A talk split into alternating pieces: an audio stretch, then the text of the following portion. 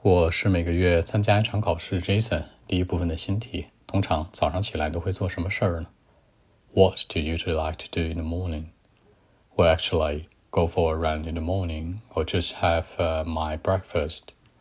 The other things that uh, I would necessarily do, and sometimes I'll do nothing at all because uh, I can't get up very early in the morning, you know. Sometimes just around the, the lunchtime, around the noon, I'll get up, you know, like on weekend, for example, the Sundays or Saturdays. Actually, my arrangement in the morning is quite simple, sometimes very boring, you know. So that's it. 那早上起来做两件事：吃早餐或者跑步。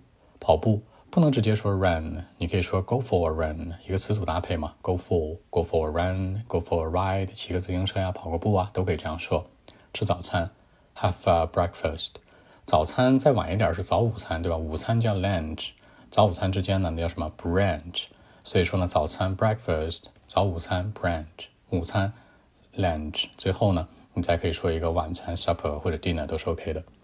那一定要做，I'll do necessarily。其实呢，你可以把副词往前靠，I will necessarily do it。那啥也不干，do nothing。那午餐时间午休，注意午餐时间叫 lunch time，午休叫 break，lunch break。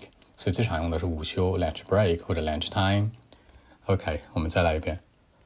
Well, actually, uh, for me, just go for a run in the morning or just uh, have breakfast for me. The other things that I would necessarily do.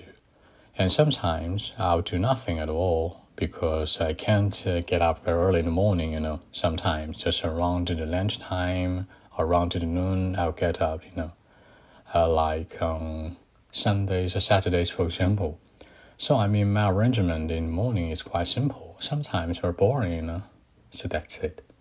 好，更多文本问题，微信 b 一七六九三九一零七。